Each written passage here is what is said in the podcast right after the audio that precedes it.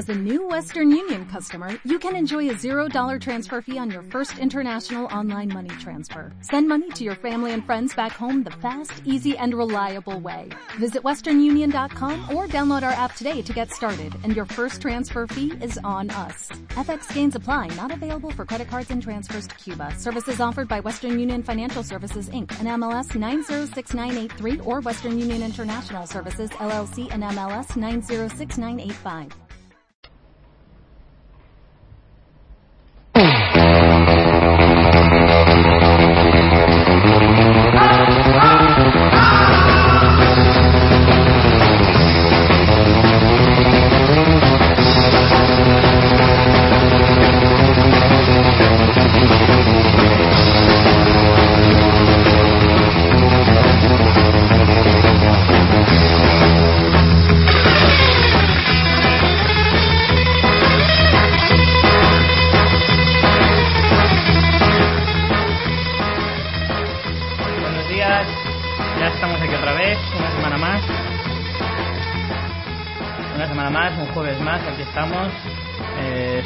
Fiction, es 9 de mayo.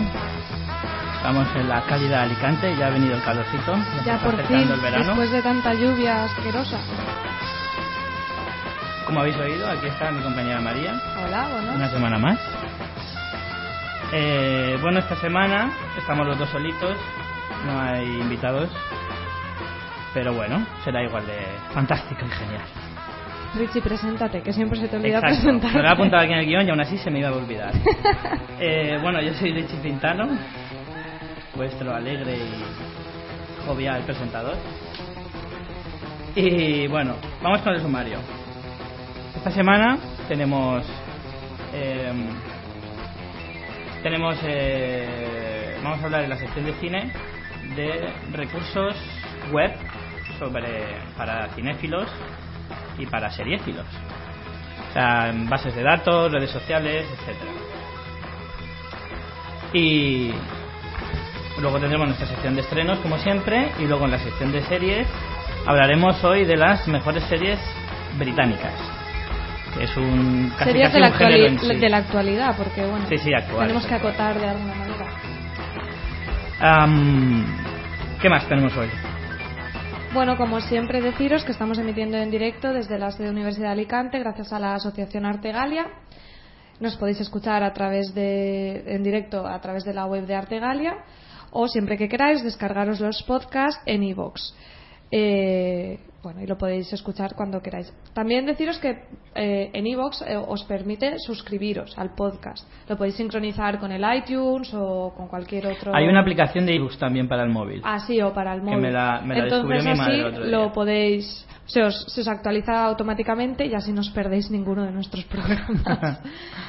y, y bueno, también compartimos siempre el programa en nuestro Facebook y en nuestro Twitter, que ya muchos nos seguís. El Twitter es arroba fans barra baja fiction y en el Facebook fanfiction. Y eh, eso, que podéis comentar a lo largo del programa, ir diciéndonos todas las cosillas que queráis y intentaremos en la medida de lo posible ir leyéndolas en directo. Sí, porque como estamos solitos, ya sabéis, cuando estamos solitos vamos un poquito Un poco de culito. al tarantán.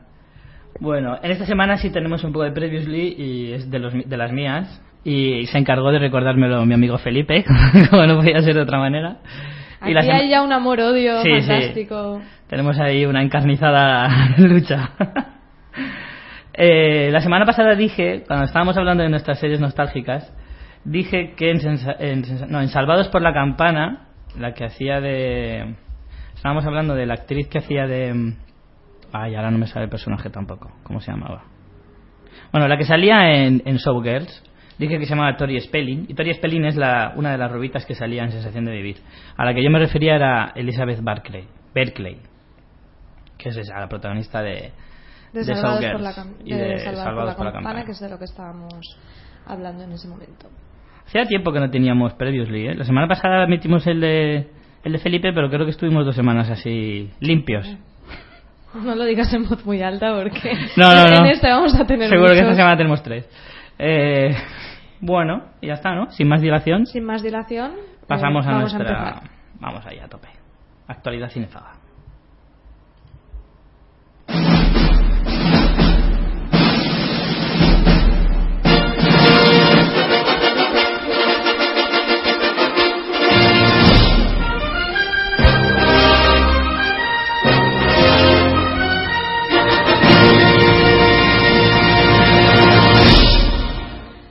Bueno, ya empezamos con interacciones. Felipe dice por el Facebook que te quiere, Richie. que no mal. Y ya a ti, Felipe, y a Y ti. también nos acaba de decir Alejandro Piñol precisamente el personaje se llama Uy, perdón. Güey. el personaje se llama Jesse Spano, el de el de Esa, el de esa, Elizabeth esa. Berkeley. Jesse Spano.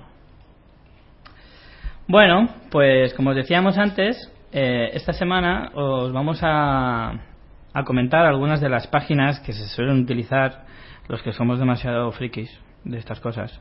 Las que usamos pues para buscar información, lo típico que te hablan de un actor y dices, ay, este actor me suena, ¿qué, qué ha hecho? ¿En qué peli le he visto? Cosas así. Luego también algunas eh, redes sociales, que ahora hay red social casi para todo. Pues eh, para cine, mm, series y demás no iba a ser menos. Eh, empezamos por una de las más importantes, si no la que más, probablemente.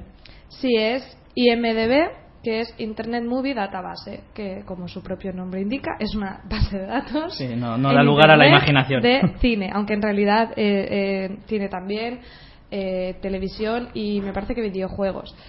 Pues bueno, esta base de datos es la más completa, vamos, al, al menos que yo conozca y, y y me parece que es así, con todas las películas, directores, productores, actores, incluso personajes de ficción.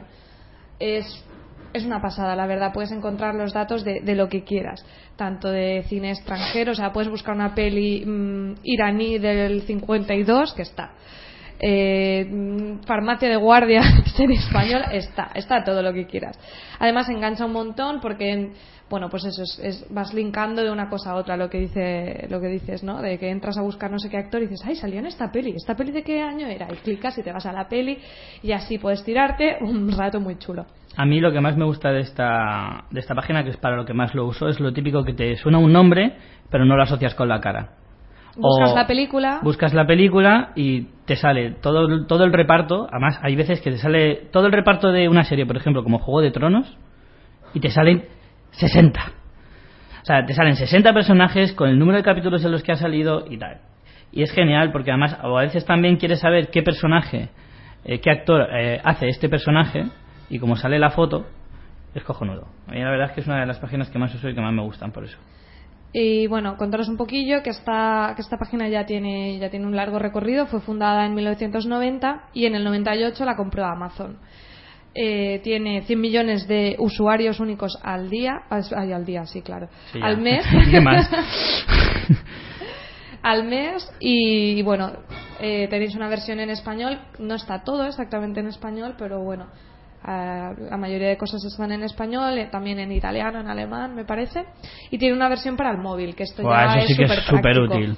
Porque lo Superútil. típico que estás, lo que eso, Eso comentando. es lo típico lo que estás en una peli, Que en no casa, sé quién es el de no sé qué. en No, casa de no un es, colega, es. Ya estás en casa de un colega, estás viendo, no sé, La Cosa, y dices, pero esta es de 1970... no, ¿Qué? No, es del 73. No, no, del 76. Espérate un momento.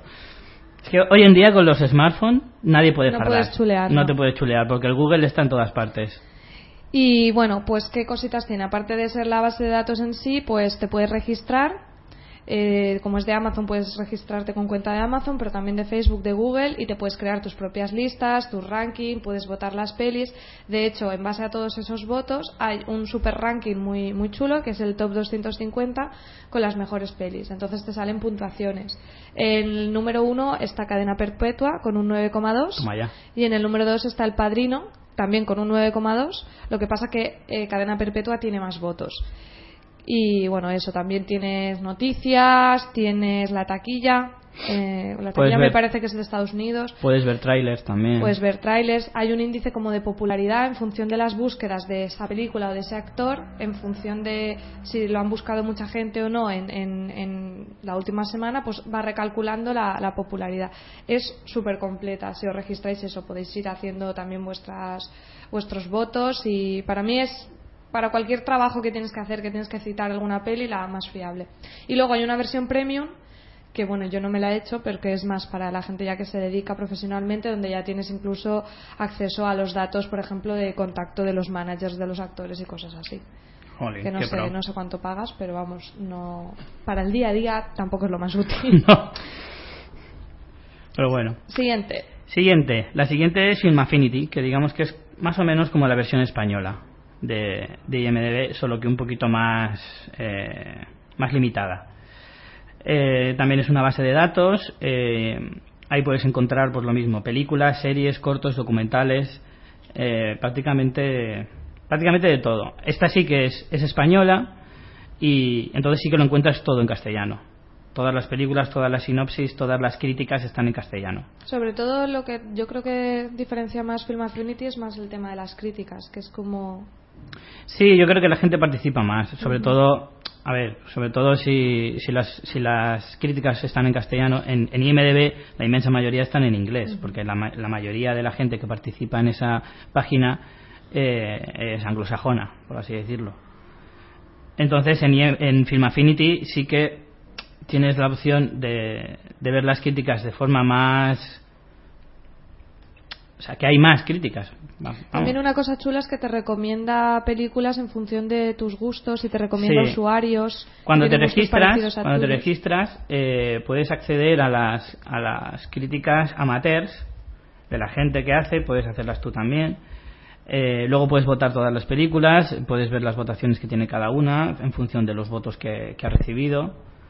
Eh, y luego está una cosa curiosa que es las almas gemelas, que a mí esto me llama mucho la atención. Las almas Ah, gemelas Eso, eso es lo que me refería. es eh, la página hace un cálculo de tus gustos y según las votaciones que has tenido y entonces te asocia a otros usuarios de la página que tienen más o menos los mismos gustos que tú basándose en las votaciones y en las pelis que has Es visto. un nivel mm, ya total de Sí. recomendación, porque IMDB sí que es verdad que cuando entras, por ejemplo, en una peli, te dice, eh, otros usuarios que han visitado esta película también han visitado tal, tal, ¿no? Claro. Entonces te ponen películas, pues a lo mejor que son similares o de un género similar o lo que sea.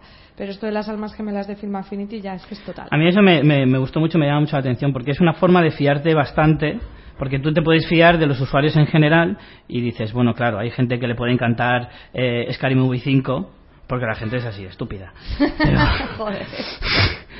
Pero sin embargo, tú te puedes fiar más de la gente que ha votado aproximadamente lo mismo que tú y entonces es como más fiable. Luego, además, eh, bueno, además de lo típico que puedes encontrar en la página, como cartelera, estrenos, no solo de España, sino también de Estados Unidos, de Inglaterra o de Francia.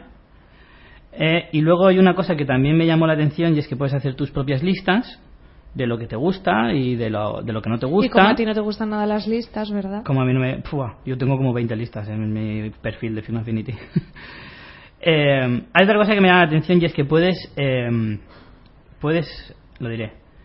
Puedes buscar ciertas películas por temas. Temas, no solo... O sea, puedes buscarlo por géneros, por actor, por director, por eh, un montón de cosas.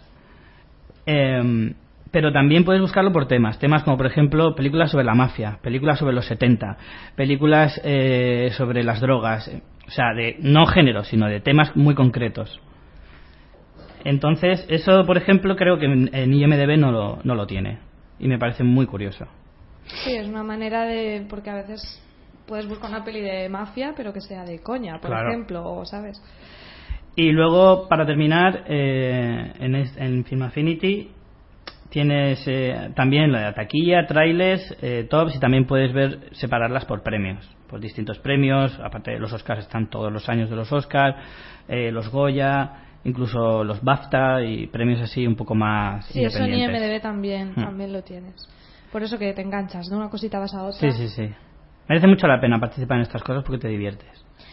Luego Seguimos. tenemos una que tal vez conozcáis menos porque es más reciente, tiene a lo mejor no Yo sé, creo que tiene años, poquitos años, a lo sí. mejor un par de años como mucho. No Ujú. sé, yo lo conozco desde luego desde hace un año o así.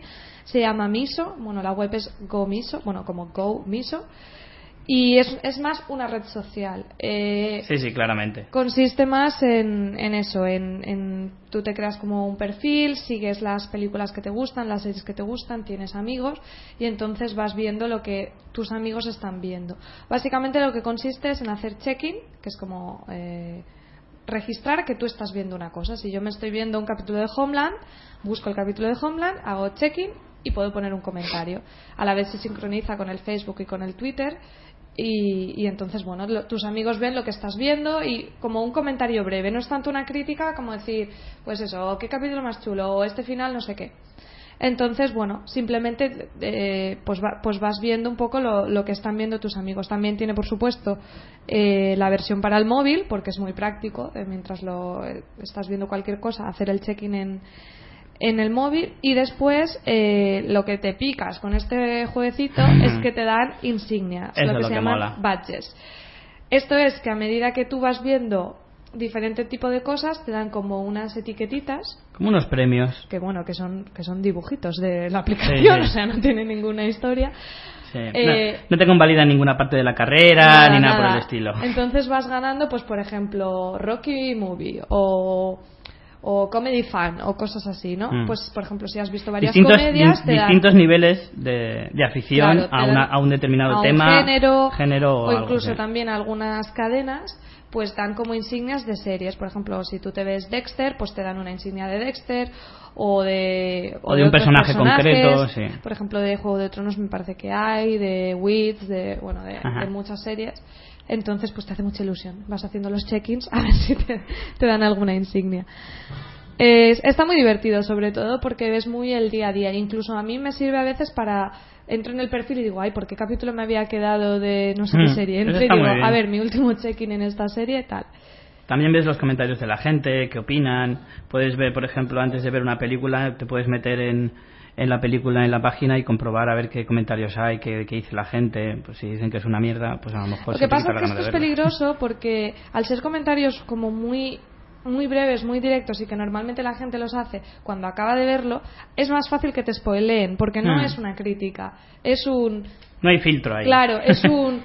Pues qué guapo cuando no sé quién le dice no sé qué, no sé cuántos. O sea, yo ahí no recomendaría tanto entrar en los comentarios, si no es cuando ya has visto el capítulo a ver qué cómo ha ido, eh, eh, qué le ha parecido al resto de gente. O sea, es muy, además es eso, tú el check-in, bueno, sí, lo puedes hacer en la serie completa, pero va muy de capítulo a capítulo. Muy chulo, os recomendamos Miso para, para tener una red social eh, de cine y series. Ah, Una cosilla que también se me olvida decir es que faltan muchas cosas, es, es en inglés, entonces, por ejemplo, pues cosas de españolas hay, hay muchas menos. Y a veces te encuentras que hay duplicidad, encuentras que puedes buscar Juego de Tronos o Game of Thrones, entonces puedes hacer check-in Es que en un uno de los o en problemas, otro. uno de los problemas que tiene esta página, un problema o no, según se mire, es que tú puedes subir eh, los contenidos que tú quieras. O sea, te da la opción de que tú subas la serie que tú quieras, Yo entonces a lo mejor no lo sé qué suben varios. que no está Claro. y lo puedes poner. No son los de la página los que los suben, son los usuarios los que los suben. Entonces, hay, Hay veces que pueden haber, claro. Bueno, la siguiente. La siguiente es un poco lo mismo que, que el gomiso, solo que es americana y es un poquito más a lo bestia, como todo lo americano. Es otra red social, se asemeja mucho al, al Facebook en su, en su estética y en su funcionamiento, eh, pero tiene cositas de- del Twitter también. Tú tienes followers, puedes seguir a gente, un poco lo que decíamos antes, pero más tipo red social, como más que como Film Affinity, es más como el Gomiso. Tienes, eh, pues eso, amigos, followers, tú sigues, ellos te siguen, etcétera. Em, luego tienes eh, lo que en Twitter se llamaría trending topics, pues las tendencias, que son las series que están más de moda, las series con las que más está comentando la gente. Puedes meterte un poco en ellas para ver si quieres eh, informarte sobre alguna que no conozcas, etcétera. Es una red social americana, eso sí, está casi todo en inglés, casi todo, salvo los comentarios de los usuarios españoles que puedan participar o los sudamericanos que también participan bastante. eh, casi todo está en inglés. Pero eso sí, tú puedes hacer check-in prácticamente sobre todo. No solo so- es que es una red social un poco sobre gustos en general. No solo, no solo se centra en películas y series, que es lo que más, pero no solo. Puedes hacer check-in en películas, en series, en música, en libros, videojuegos, cómics, incluso en hábitos. eh, por ejemplo, en hábi- hábitos de comer, por ejemplo. O si Me gusta sigues... el espagueti carbonara. Sí, es verdad. La puedes- mayonesa. Puedes eh, hacer comentarios sobre eso, también sobre los famosos, sobre hobbies, deportes, eventos deportivos, etcétera. O sea, hay un millonazo de cosas.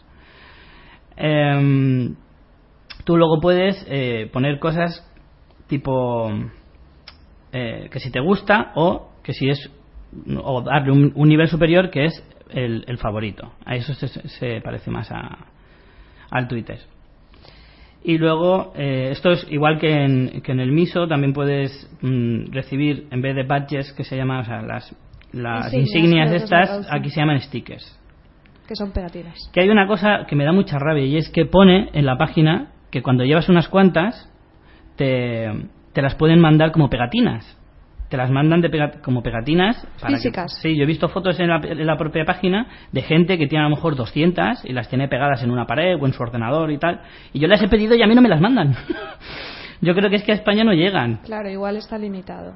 Eso es una mierda, porque yo ya tengo más de 100 y quiero mis pegatinas. Quiero mis pegatinas. Y bueno, y por último, eh, la última de la que vamos a hablar es series, eh, series Lee. Punto LY. Punto LY. Esta seguro que la conocéis, piratas. Esta es, eh, se está haciendo muy popular en los últimos meses, sobre todo.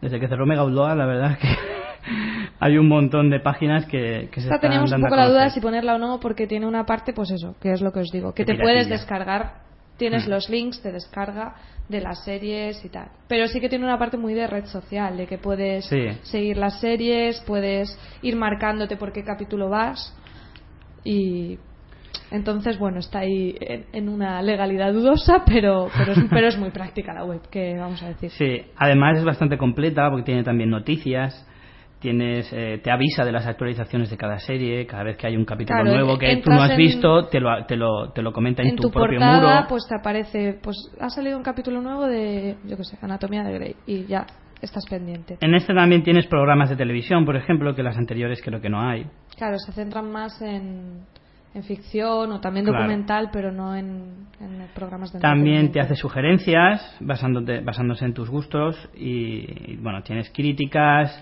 las tendencias o los trending topics, como decía antes, eh, te las marca como un gráfico, te dice a lo largo de las últimas dos semanas, por ejemplo, cómo ha ido subiendo y bajando cada una de las series. Si tú, tienes, si tú sigues a lo mejor 10 series, en el gráfico te aparecen las 10 y te- con distintos colores te va diciendo la que sube, la que baja. Eso está muy bien. Bueno, También te hace listas de, de cosas pendientes que tienes por ver, como películas o series. También te puedes llevar medallas. En esta página se llaman medallas en vez de badges o stickers, como decíamos antes. Y poco más. En, en lo demás se parece un poco a las anteriores. Bueno, también nos han comentado, Felipe, por, por Facebook, una página que es muy famosa, lo que pasa es que es americana, que es Rotten Tomatoes. Que bien me ha salido, che.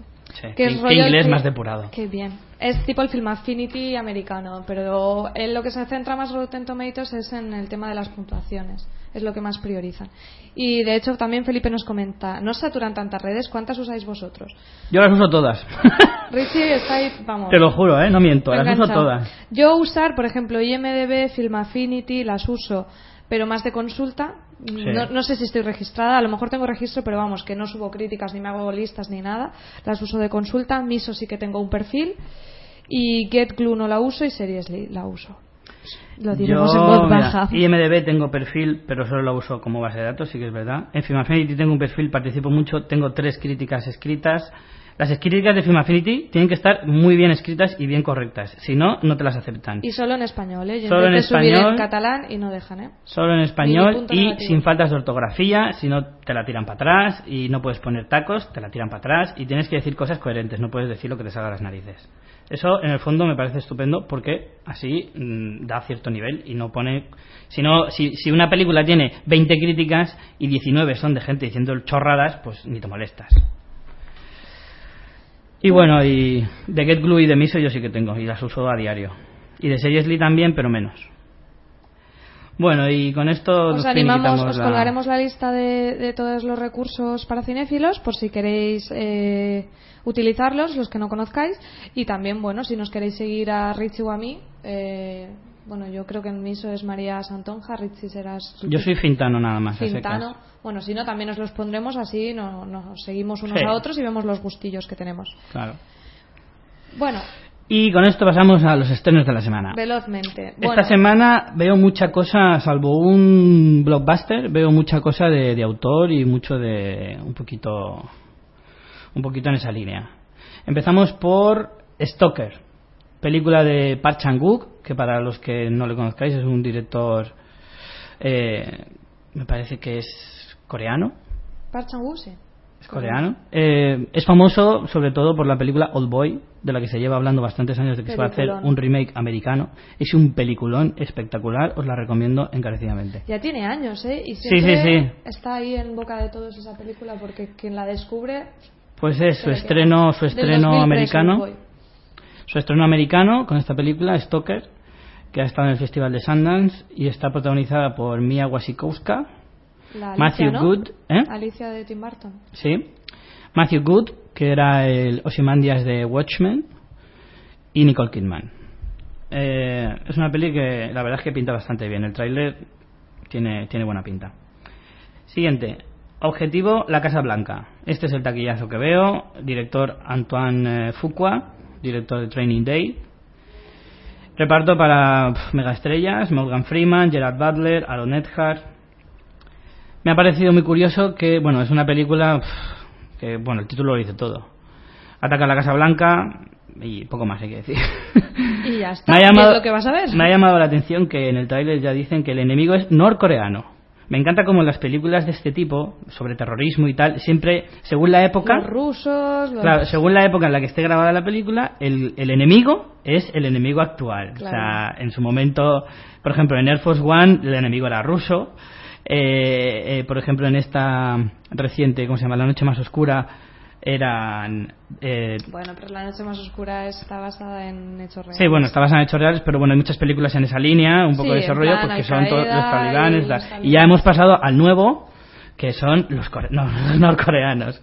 Eso me hace mucha gracia. Pero bueno, siguiente. La Mula. Película española con director eh, nacido en la India, pero que es anglosajón, Michael Radford. Qué variadito. Sí, pero es una peli española, eso me ha llamado la atención. Es una película sobre la guerra civil española. Chico, calla. Fíjate. Desde la visión de un indio inglés. Sí. La última película de este tío era mm, Un plan brillante, aquella de Demi Moore con, con Michael Caine. Bueno, esta película, la que estrena esta semana, eh, estuvo en el Festival de Málaga y se llevó un premio. Creo, no, creo que estuvo nominada. No, perdón, perdón, el premio se lo llevó a Mario Casas por mejor actor. Mario Casas, que creo que es la primera película en la que sale con camiseta. También sale María Valverde y Secunde la Rosa. Bueno, pues ya, ya veis. Siguiente, Díaz, no limpies esta sangre. Esta la hacen en el Club Información, no sé si quedan entradas, pero los que estáis aquí en Alicante tenéis el preestreno esta noche, me parece. Sí. Si aún quedan entradas, pues podéis ir a por ellas. Peli italiana, dirigida por Daniele Vicari. Que bien me ha salido el nombre, ¿eh? Sí, ¿no? No está mal. basada en los hechos ocurridos en 2001 durante la cumbre del G8 en Génova y de cómo un grupo de activistas que se afincaron en la escuela Díaz fueron desalojados brutalmente por la policía en un acto evidente de violación de los derechos humanos como lo había denunciado la Amnistía Internacional. Eh, ¿Querías comentar una cosa? No, no. Vale. Eh, siguiente, El impostor. Este vi la sinopsis en Film Affinity, curiosamente, que la voy a citar ahora porque me pareció súper curiosa. Es un documental dirigido por Bart Layton y que estuvo en el Festival de Sundance, en los premios BAFTA y en el Festival de Miami. Eh, la sinopsis es la siguiente. En junio de 1994, Nicholas Barclay, un niño tejano de 13 años, desapareció sin dejar rastro. Tres años después, se reciben noticias sorprendentes sobre el caso. El chico que ha sido hallado en España afirma que ha sido torturado por sus secuestradores. Tras la, final, tras la inicial alegría de la familia, al recuperarlo, se plantea un problema ex- inexplicable. ¿Cómo es posible que el hijo rubio de los Barclay ahora sea moreno? De ahí a lo mejor el nombre de El Impostor. Es un documental, ¿eh? Pero me pareció súper curioso eh, la sinopsis, extraída de Film. Y por último, Rebelde, como director Kim Nguyen, película canadiense eh, de crítica social a la, a la guerra en África, ha tenido un montón de acogida en un montón de festivales como el de Berlín, en el Festival de Tribeca, Independent Spirit Awards, Satellite Awards y estuvo nominada a Mejor Película de Habla en Inglés este año en los Oscars. Así que, para los que os guste ese tipo de cine, la verdad es que, joder, viene con referencias. Bueno, y para terminar, vamos a hacer un. En realidad no es un estreno, es un preestreno, pero teníamos que comentarlo. El Cosmonauta. Eh, me hace mucha ilusión dar esta noticia porque he tenido la suerte de colaborar con, con la gente de, de Riot haciendo, colaborando para esta película. Mm, supongo que muchos habréis oído hablar de ella. Es la primera película eh, financiada en gran parte con crowdfunding. El Cosmonauta de, empezó el proyecto en 2006 con tres chicos jovencillos, mm, muy activos, Carola, Bruna y Nico. Y es una peli que, que, bueno, que se financió con este sistema de crowdfunding. Crearon un colectivo súper grande de seguidores que pusieron dinero, apostaron por ese proyecto y esto valió de referente para que otras empresas quisieran eh, patrocinar este proyecto. Además, eh, se, se, se estrenará simultáneamente en cines, en televisión y en Internet con una licencia Creative Commons, o sea que cualquiera podrá descargarlo legalmente, compartirlo, incluso hacer remix. Eh, como os digo, el estreno será el 18 de mayo, estará en DVD, en la web del Cosmonauta, en Canal Plus, en televisión en México, en Estados Unidos. O sea, estoy súper contenta de todo lo que han conseguido estos amigos.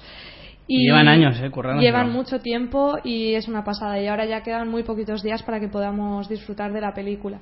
Entonces, bueno, como os digo, el, el estreno será el 18 de mayo. En Alicante, que yo sepa, por ahora no hay fecha de estreno porque eh, tienen un sistema que se llama Partnership Program en que cualquiera puede organizar su estreno en la ciudad. De hecho, hay estrenos en Toronto, en Kiev, en Los Ángeles, en un montón Joder. de ciudades de España Qué nivelón, ¿eh? de, de, pues eso de gente que se junta y organiza su propio estreno les mandan una copia para para ello y bueno si os interesa podéis entrar en su web que está todo muy bien detallado el preestreno en Madrid será el día 14 por eso lo decimos este martes en los cines de Callao a mí me hubiera encantado ir pero pero las fechas no me lo permiten y después el, el 18 que será el día del estreno mundial eh, estarán en Barcelona ya os contaremos más cosillas, más detalles. Hoy no tenemos tiempo. Ya haremos un día un monográfico chulo sobre el cosmonauta. Pero si no conocéis Porque el proyecto, pena, si no pena. conocéis el proyecto, entrar, echar un vistazo a la web, que, que es una pasada.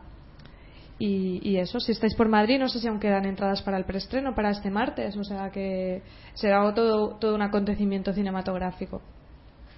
Pues sí, pues sí, porque es una forma de abrir nuevos mundos al cine español y eso siempre está bien. Y con esto finiquitamos nuestra eh, actualidad cinefaga. Nos vamos al mundo de las series.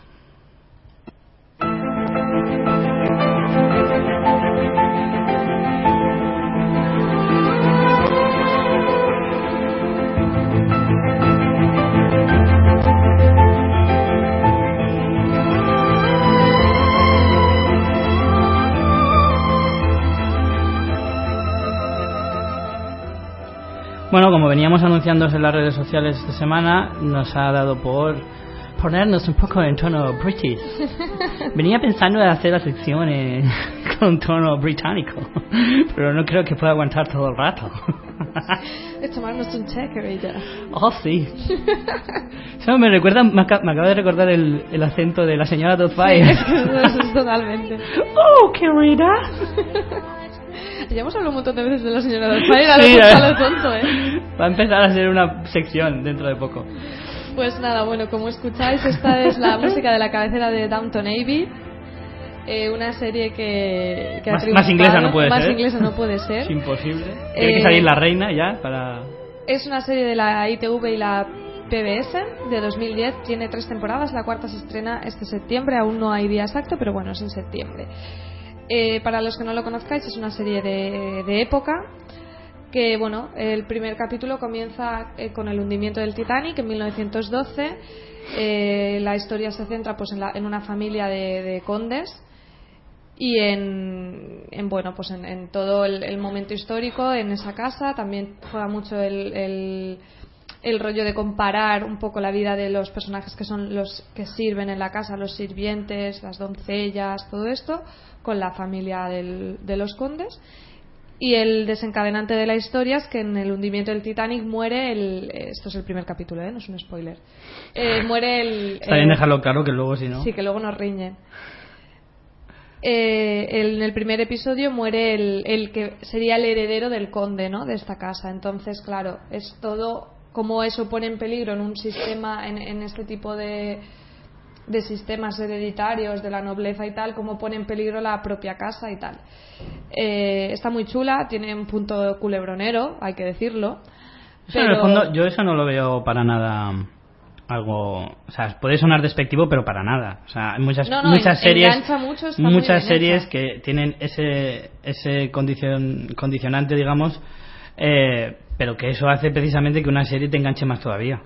Sí, lo único que sí que yo criticaría un poco es que tiene unos personajes un poco polarizados, ¿no? En plan, los buenos son súper buenos, tan buenos que son tontitos, los malos son un poco malos porque son súper malos ellos así, porque le- se han levantado así, ¿sabes? No sé, eso no, no me gusta, quitando el personaje de Maggie Smith, que es la condesa viuda, que es Dios. O sea, solo por, aunque os dé reparo ver esta serie porque no os mola el rollo época y tal, hay que ver a Maggie Smith en este papel. Esa, mujer, es una crack.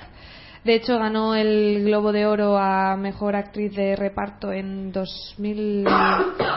No sé si era 2012 o 2013, porque la... Me parece que fue 2000... Sí, este año. En el año anterior ganó la serie en sí como, ah. mm, como mejor miniserie. Siendo una serie inglesa, eso sí, ahora os lo confirmo porque igual estoy metiendo la gamba, pero vamos, diría que sí. Y eso, y tiene eso, ves mucho. Luego en la, en la, segunda temporada, la tercera, se pierde un poco ese rollo, pero al principio sí que ves mucho pues el contexto histórico, ¿no? El cambio de, pues, eh, la, entra la revolución industrial, como por ejemplo ponen luz por primera vez en lo que es la casa, o la Segunda Guerra Mundial. Eh, las temporadas son cortitas, tienen la primera me parece que tiene siete episodios, la segunda y la tercera tienen ocho y el especial de Navidad, porque esta serie acaba como en noviembre. Eso es una costumbre muy típica inglesa. Hay muchas series que lo hacen. Para empezar, las, temporadas de, las series inglesas suelen ser bastante cortas, no suelen pasar de los ocho capítulos en ningún caso, o en casi ninguno. Y, y el especial de Navidad es una cosa que me parece súper curioso que es una costumbre muy muy británica que yo no lo he visto aquí en España desde luego no se hace y en Estados Unidos tampoco lo he visto nunca Sí, esta serie, ya te digo, tiene la segunda y la tercera tienen ocho episodios, acaban a mitad o a principio incluso de noviembre y luego el día 25 de diciembre hacen el especial de Navidad. De hecho, el especial de Navidad de la tercera temporada te quedas que te que, bueno, no spoilearemos, pero te quedas que dices, madre mía, ¿cómo se ha quedado esto? What the fuck? What the fuck totalmente. Y eso, el reparto, pues eso, como pasa mucho en las series inglesas, como iremos viendo, se van repitiendo las caras, son grandísimos actores, eh, pues eso, como Maggie Smith, pero, pero muchos otros. Y bueno, el guionista de la historia tiene, se llama Julian Fellows, tiene un Oscar como mejor guionista en el 2002 por la peli de Robert Altman Muerte a la medianoche. Y en realidad esta serie está triunfando un montón. En Estados Unidos ha sido un, éxito increíble que no se lo esperaban. De hecho, sale eh, últimamente sale como referencia un montón. Precisamente en Iron Man 3 sale como referencia. Hace poco vi una, una noticia en la que salía JJ Brands en, lo, en, el set de rodaje de Downton Abbey porque resulta que es mega fan de la serie. No, no, es que hay, hay un montón de... No sé, es una serie que de entrada a lo mejor sorprendería porque es eso, tiene el punto culebronero y, y de época que no, a mucha gente no le llama, pero está siendo un éxito increíble. Aquí en España creo que la ha estado emitiendo Antena 3, no sé para la no sé si para la por dónde se quedaron, si para la cuarta ya la van la Puede ser, puede ser que la, serie española Gran Hotel esté un poco basada en lo mismo. Gran Hotel no la he visto, pero me parece que sí. No lo sé asegurar, pero me parece que la tienen a lo mejor como referencia más que no es que sea la misma historia, no es un remake, pero me parece que es un poco como, como referencia. Bueno, pasamos a la siguiente. Black Mirror. Esta serie eh, empezaré diciendo que creo que se, se pensó como una miniserie. Se iba a quedar en tres episodios nada más y, y ya está. Lo que pasa es que tuvo mucho éxito, un éxito brutal, tanto en, Inglaterra como, como fuera. Eh, y se decidieron hacer una segunda, una segunda temporada. No sé si seguirán, no se sabe nada al momento, pero, de, pero por el momento tienen esas dos temporadas. Miniserie, son tres episodios. Sí, sí, son tres, episodios. de 40 minutos cada uno. Y bueno, lo, lo curioso de esta serie es que son eh, episodios autoconclusivos. O sea, son historias independientes, no tienen nada que ver entre sí. Bueno, son... tienen un hilo conductor. Black Mirror se refiere a la pantalla negra como de la televisión, de los medios, de los es más, una No, pero no solo se centra en eso. En la primera temporada tal vez, pero en la segunda se desmarca un poco de, esa línea y es, es más... A mí, mira, he, cogido un par de, de extractos de, cómo... Es que es una serie muy difícil de definir. ¿Cómo Son la define? mini películas, en realidad. Sí, más o menos. Son, había gente que lo, que lo definía como mediometrajes, un poco. Estas son algunas de las cosas que dicen la propia productora de la, de la serie, que se llama Endemol. Dice, se nutre de nuestro malestar contemporáneo sobre nuestro mundo moderno, con historias que tienen un sentimiento de tecnoparanoia así la define la productora. No la, no la había visto, la tenía como pendiente así, pero en rojo, con bombillas, en plan, eh, eh, tienes que verla. Y para el programa de hoy, pues ayer me puse los dos primeros y me encantó.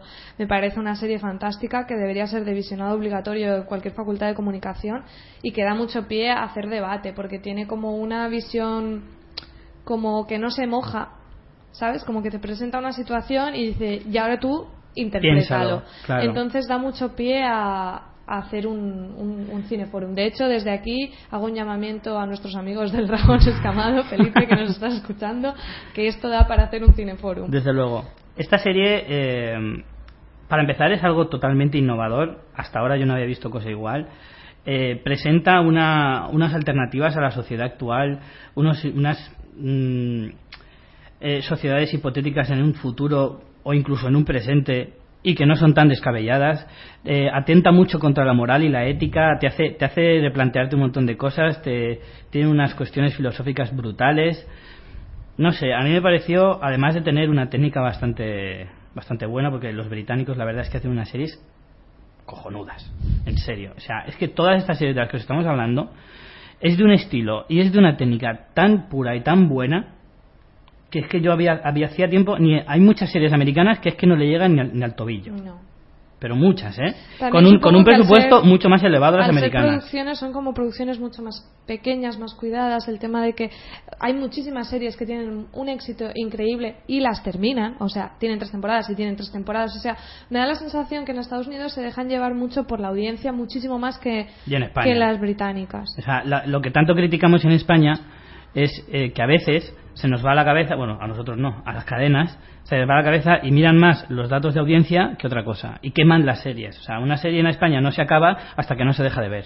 Sí, entonces las... las O sea, hasta que no baja de audiencia, la serie puede durar, pues si tiene que durar 10 años, pues dura 10 años. Y no pasa nada. Pues sí, sí que pasa. Sí que pasa porque acabas quemando las series y acabas terminándolas de mala manera.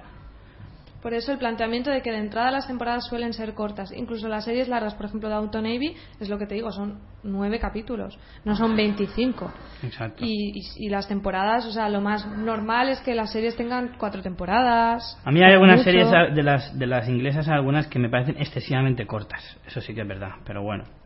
Como dato curioso de Black Porque te Mirror... quedas con las ganas, eso es Sí, mejor. eso es lo malo. Bueno, mejor, no sé yo. Como dato curioso, una de las historias, probablemente la mejor, ha sido adquirida los derechos por Robert Downey Jr. para hacer una película. La historia es el tercer capítulo de la primera temporada que se llama Tu historia completa. Ay, me he quedado por que ahí. para mí es la mejor de los hasta ahora seis capítulos que hay.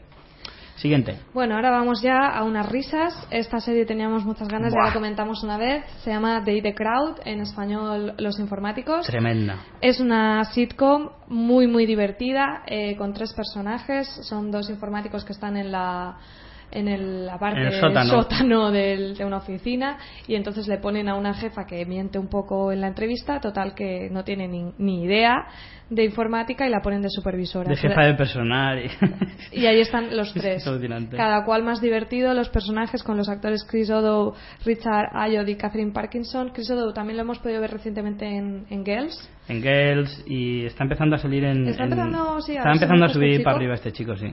Y bueno, es una serie del Canal 4 eh, de 2006 y se terminó en 2010 con cuatro temporadas de seis episodios. O sea, os la veis en nada y os quedáis con muchísimas ganas de más. Eh, hemos leído una noticia recientemente de que, por lo visto, lo que pasa es que he intentado buscarlo en otras fuentes para, para contrastar y, y en IMDB precisamente, que suelen poner todo lo que va a salir y no, no os, os voy a decir que es rumor, pero lleva mucho tiempo diciendo que si iba a haber una quinta temporada o una película o porque los capítulos estos son cortitos de 25 minutos, pues que a lo mejor hacían eso, una- un capítulo largo. Por lo visto ha salido la noticia que sí van a hacer un capítulo ahora de 45 minutos, pero vamos, no sé si aún es categoría de rumor.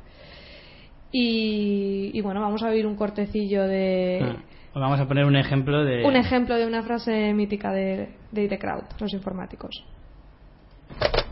Informática, diga. ¿Ha probado a apagar y volver a encender?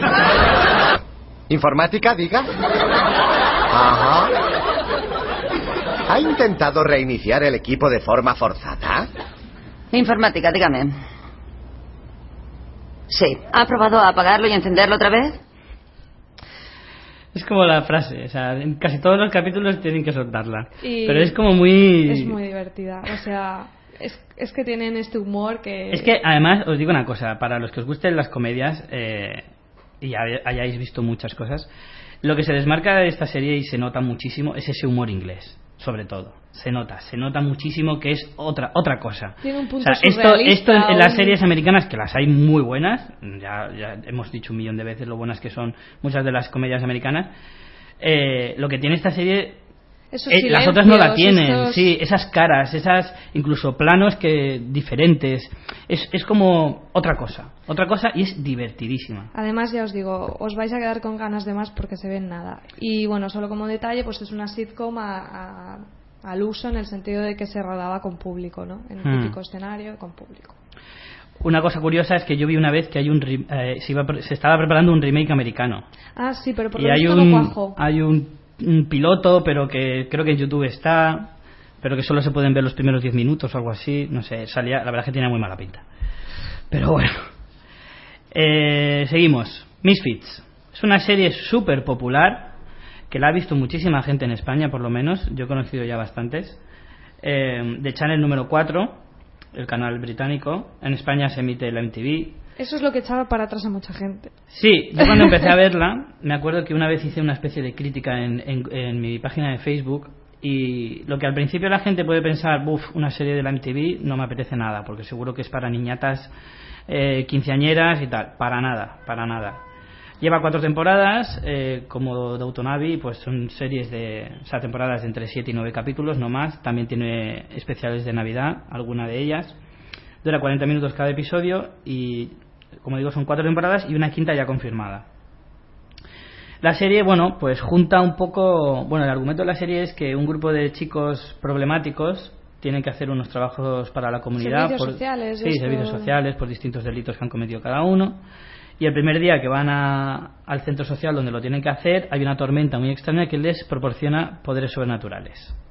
Eso en un principio no se sabe, se va descubriendo poco a poco eh, a lo largo de la serie qué, qué superpoder Bueno, tiene eso cada se uno. sabe en, la, en la primera se sabe qué ha pasado, pero lo que no sabe, en O sea, el lo que no sabes es que tienen superpoderes. no sabes exactamente qué poder tiene cada uno y claro, tal. y se va descubriendo poco a poco. Pero tiene mucho puntillo humor y está muy bien. Claro, mezcla ciencia ficción con humor, incluso drama. O sea, hay capítulos muy muy dramáticos con, con mucha tensión y, y- y que no muy son, serios. y que ¿eh? no son super, lo más lo que más me gusta de esta serie es que no son superhéroes en plan vamos a hacer el bien No, no, para nada. son en plan de hecho Misfits no, no sé muy bien la traducción pero es como Creo que significa desechos o algo no así. es, es como es una palabra específica a ver si lo encuentro que es, es para es ese tipo de gente en plan gente Claro. Desecho social. sí Eh, lo malo de esta serie, que eso lo dice, es una creencia generalizada de todos los que la hemos visto, y es que la- empezó muy bien la serie y poco a poco fue bajando el nivel, porque poco a poco fueron perdiendo los personajes que empezaron desde el principio. Los han ido reemplazando,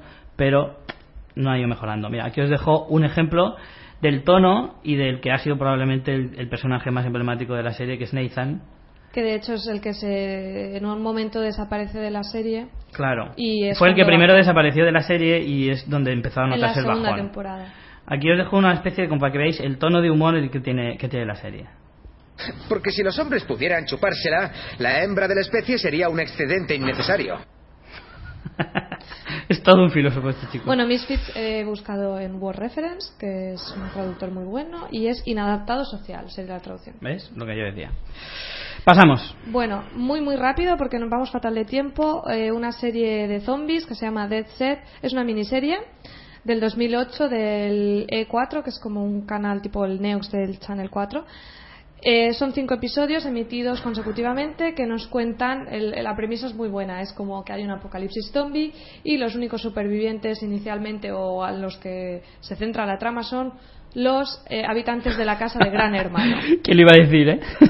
Entonces, bueno, es como están ahí en la casa, como ellos descubren que ha habido el apocalipsis y tal. Ha tenido un poco de crítica, pues de la típica, de- típico debate clásico de los zombies son zombies rápidos más de 28 días después. Pero Los rápidos no son zombies, son infectados. Exacto, pues, pues ese, Ahí está ese el debate, debate. eterno. Estuvo nominada esta serie como mejor serie, serie dramática a los BAFTA. Y bueno, es eso, ya os digo que os la veis de una sentada porque son cinco episodios. El primero dura 45 minutos, pero los demás duran 25. Muy corta, muy corta. Es una lástima, ¿eh? O sea, tampoco es una comedia, porque no es una comedia, No, para nada. aunque el argumento pueda parecerlo. Pero, pero sí que tiene algún punto de humor. No sé, es una, es una rareza, pero desde luego vale la pena. Otro día, cuando hablemos de series de zombies, ya os contaremos más cosillas de Dead Set. Bueno, y para terminar, me he dejado para el final, mm, creo que ha sido un crash error, la mejor que yo creo que de todas estas, que es Sherlock, que es la más popular porque es la más vista en España, eh, se emitió en Antena 3 y posteriormente en Neox. Sherlock, la británica, hay que decir. La británica, por supuesto. Hay una versión americana que se llama Elementary, que bueno, que tiene de serlo lo que yo te diga.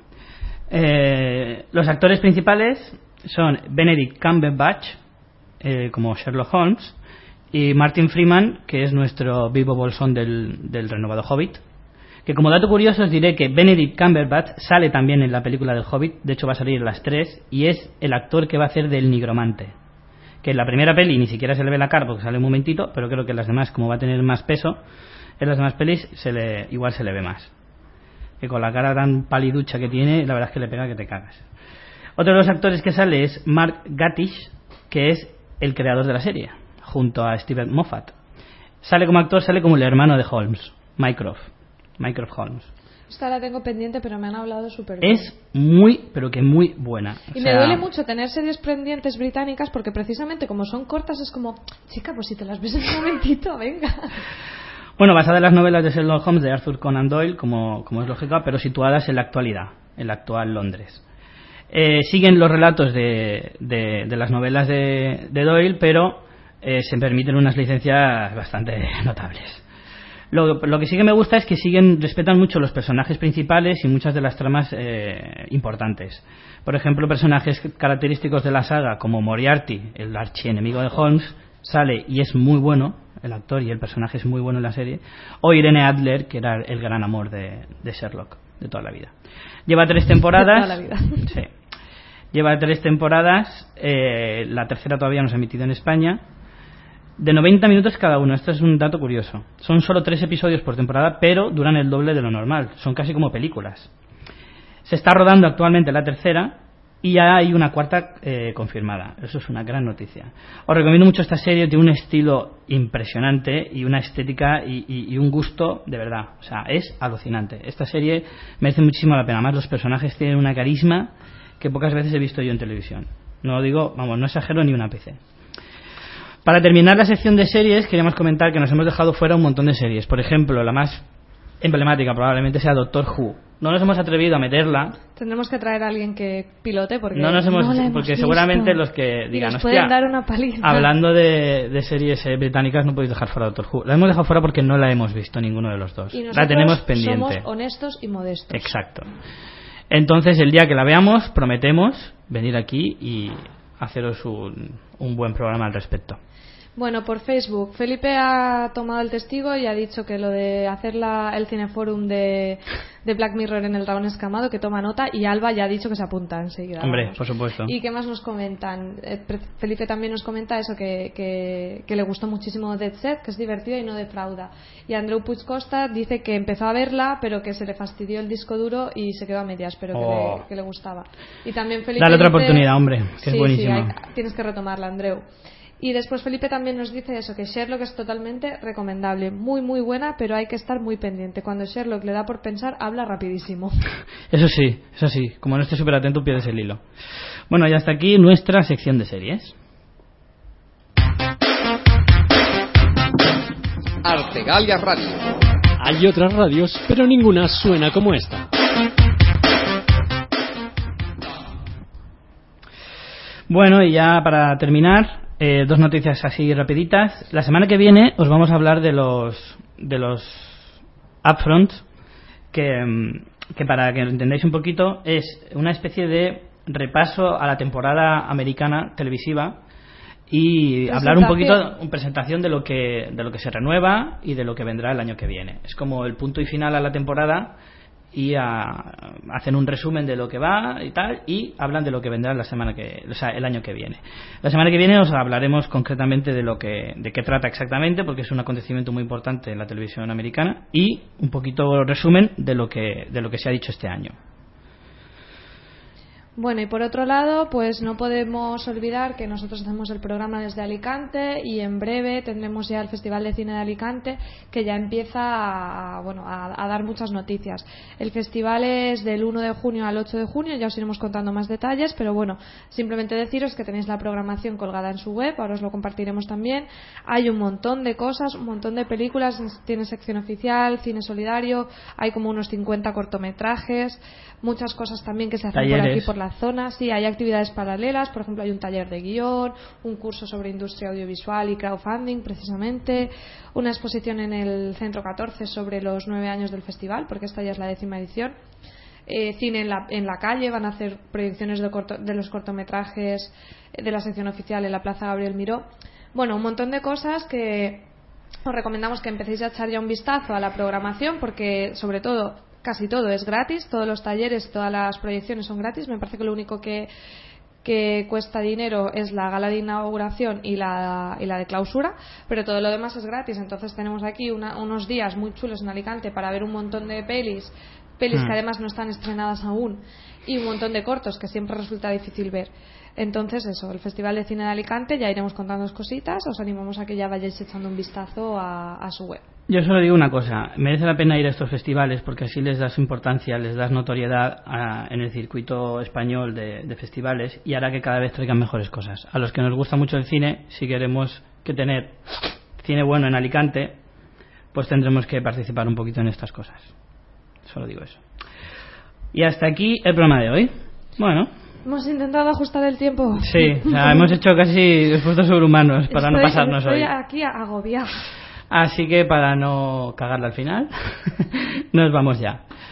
Nos vemos la semana que viene y bueno, aprovechar para ver muchas cosas. Bueno, ¿y qué canción nos has traído para Hoy terminamos hoy? con, como hablábamos de series británicas, os he traído una cancioncita del grupo Gorillaz, muy popular, que salía en uno de los episodios de, de Misfits, del que, una de las series que hemos hablado hoy. Os dejamos con esa canción, hasta la semana que viene. Bueno, hasta la semana que viene. Ya sabéis, ver muchas pelis y muchas series. Chao. coming up, he's coming up, he's coming up, he's coming up, he's coming up, he's coming up. It's there.